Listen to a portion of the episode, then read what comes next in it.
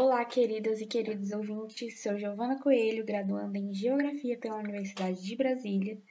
e dessa vez também vou começar pelo fim.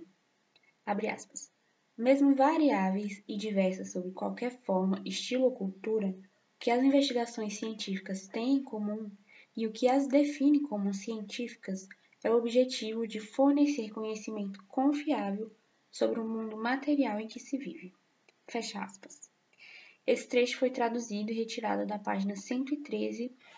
do texto Preocupando-se com o Essencialismo, da teoria feminista às culturas epistemológicas, da cientista e ativista feminista Evelyn Fox Keller. Essa afirmação é cirúrgica, pois ao mesmo tempo que considera como variáveis e diversos os aspectos externos, aqui nomeadamente o estilo ou a cultura epistemológica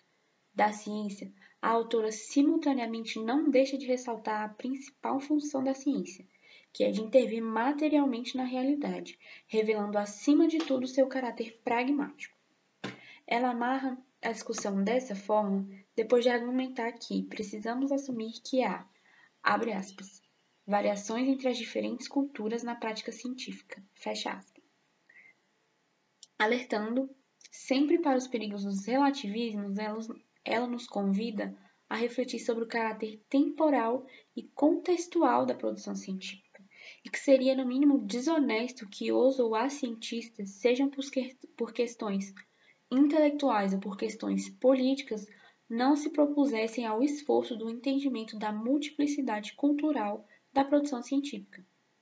tanto como forma de negar a hegemonia da ciência ocidental, como forma de propor uma nova investigação a epistemologia histórica da ciência, em que são estudadas as externalidades que envolveram historicamente a produção do conhecimento científico.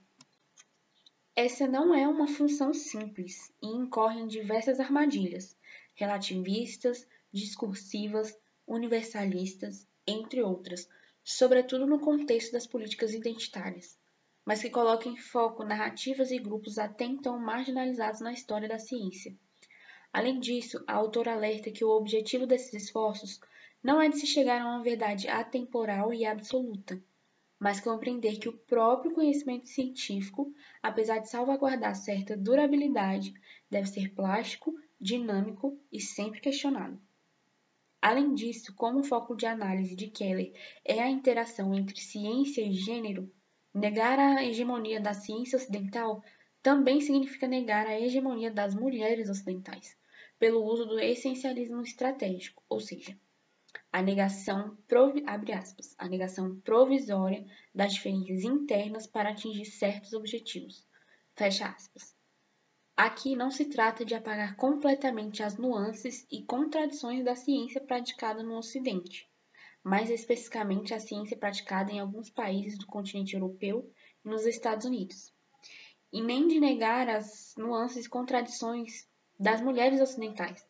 que alcançaram relativa igualdade no mundo em relação às mulheres não ocidentais, desde o feminismo da segunda onda, mas de assumir que esses dois grupos, as mulheres ocidentais e a ciência praticada no Ocidente, gozaram de certa hegemonia durante um longo período na história da ciência. E assim, resultou na marginalização da ciência não ocidental e das mulheres não ocidentais, aqui compreendendo toda a diversidade que esses dois termos carregam, mas também assumindo o uso do essencialismo estratégico, para distinguir a posição de desigualdade política das mulheres não ocidentais em relação às mulheres ocidentais e da desigualdade intelectual que envolve a ciência não ocidental em relação à ciência ocidental. Deixo o convite para reflexão. Por hoje é isso e até o próximo episódio.